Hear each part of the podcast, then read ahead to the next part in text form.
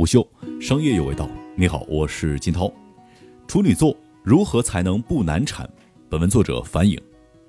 二零二零，见证历史的这一年，终于魔幻的跑到了中间点。我们没能摘下口罩，也没能盼来影院。可能就像摆摊儿的影院人，总还是要做些什么吧，比如憋个剧本，比如搞个创投。作为电影事业的起点，创投是青年创作者最珍贵的机会之一。但是，创投真的支持一无所有的我们吗？参加创投的我们该如何取得投资？如何选择平台？如何讲述故事呢？对于电影行业的基本认知，首先需要建立对整个价值链的了解，才能更好的明确自身定位，与其他环节进行有效的沟通和交互。电影创作和电影生产是一个集体作用的结果，从投资方开始，最终落点为观众和消费者。导演、编剧、制片人是在投资方的授权委托之下来进行创作链的生产和生产链相关的执行工作。只有在合作当中找到最优解，获得整个链条当中所有人的支持与合作，才能使电影项目成功。许多青年创作者容易遇到的问题是过于看重个人价值，强调个人输出，而忽略了关键是要在价值链当中找到与合作方的共赢，致使自身的创作道路会相对艰难。作为电影行业的青年创作者，虽然从事的是一个以艺术创作为核心特色的职业，但是这个职业存在的基础依然是他人的需求。也就是说，内容产品是需要获得观众和消费者的认同，艺术无法脱离实际存活。从这个角度来讲，青年创作者需要训练自己在艺术价值和商业价值之间寻求平衡，才能够持续的在职业环境里面获得更大的生存空间。在本质上，无论是做院线电影还是互联网电影，无论是艺术片还是商业片，创作者获得了投资，就需要对投资方负责，需要在不同类别的创作当中尽量做到商业结果的最大化。所有的创投都会要求公开的陈述，以及接下来一对一的商谈，这需要创作者有表达故事的能力。反复的讲述自己的故事，也能够帮助创作者在自己的脑海当中对故事进行修改和打磨，加深对故事结构的掌握与理解。如何寻找合适自己的创投平台，也是很多年轻创作者所关心的问题。如今，对于电影新人来说，可选的平台丰富多样，不同的平台也有着自身的特点与偏好。在国内外平台的选择上，国际平台会对语言能力有更高的要求。对于电影类型上的需求与国内平台也会有所不同。如果电影最终是针对国内的市场，那么在华语地区的创投才会有更多的机会。创作者想要在创投当中被选择，就要了解创投买家对作品的五个考量角度：第一是故事是否新鲜；第二是你对故事是不是真爱；第三是市场潜力有多大；第四团队是否能打；第五预算是否靠谱。对于大部分还没有拍处女作的创作者而言，能力还尚未经历市场的验证，投资方进行投资都是冒着较大的风险。这其中可能会选择预算不会过高的项目进行投资，而创作者需要结合类型与相似故事过往在市场上的成绩，对自己的收益预期进行辅助解释。这里主要会考验到制片人对于成本和收益的把控与预估。因此，在参与创投的过程当中，可以尽量的将收益预算做得较为保守。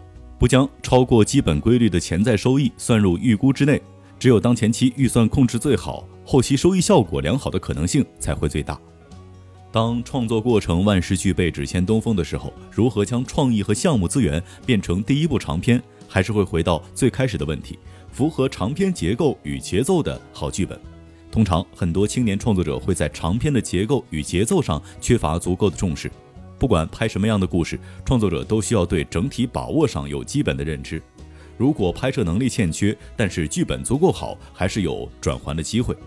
那么接下来就需要有一定的职业路径与人脉，比如愿意一起打拼并且有基本市场认知的制片人，帮助安排整个项目节奏的项目管理者，清楚的知道导演的创作诉求如何通过资金实现，以了解生产最终指向的市场结果可以通过什么样的方式来实现。同时，也需要了解主流的行业内重点公司对接人，尽可能通过各种各样的机会结识，为自己争取更多的机会。还有一点很重要的，就是著名导演或监制的背书。最终项目是否能够完成，行业内的支持与认同十分重要。最终电影都是要进入主流市场的，而在商业市场上，成功的演员很多时候也是促成一个项目尽快落地的强大要素。也像前面所说的，可以主动向外界发出想要合作演员的信息，来获得更多的机会。最后一点需要的人脉是愿意一起打拼的摄影、美术以及音乐主创。最核心的创作者如果没有周围的幕后制作，也很难拍出一个很好的作品。找到好的主创团队来实现自己心目中的想法是十分重要的。电影本身这一艺术品类很难脱离自身人品人格。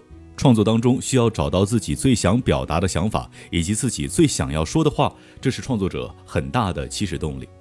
对于初入行的创作者，需要保持谦逊的态度。职业道路相对比较健康的创作者，都是能够学会与人合作的。有很多的青年创作者生活圈子比较窄，但创作依托于生活。如何让故事当中的人代表富有生命力的世界与人性的温度，来自于创作者对生活的体察。市场的本质是普通人的真善美精神和审美的需求，会有很多人想要知道主流商业片制作背后的核心逻辑。其实还是需要了解不同的观众到底需要什么。故事诞生的最大原因是人类早期对于生存的恐惧，故事中人物的最大功能是让大家免于恐惧，这便是普通观众的精神需求与审美。受到观众欢迎的电影，实际上都是在做这样的一些精神力量上的分享。作品是否与普通观众保持着精神共鸣，是否能够产出让观众喜闻乐见的好作品的前提。最后，一无止境，做好手艺人，再谈大师。我们在讲大师上花了太多的时间，反倒对于技术层面的训练要求缺少了一点强调。而做主流商业产品，虽然是以艺术形态作为象征和代表，最终依然是要回归到基本面的执行上。我们可以看到，所有市场上能够获得成功的电影，都至少是在基本面上做到及格以上，甚至是非常突出，才会获得机会。好的故事，只有在满足了观众的消费需求与娱乐性之后，才会展现它的主题层面与精神层面。愿每一位创作者都能够用合适的方式创作好的故事，让自己的才华发光。虎嗅商业有味道，我是金涛，四点水的涛，下期见。虎嗅。商业有味道。本节目由喜马拉雅、虎嗅网联合制作播出，欢迎下载虎嗅 APP，关注虎嗅公众号，查看音频文字版。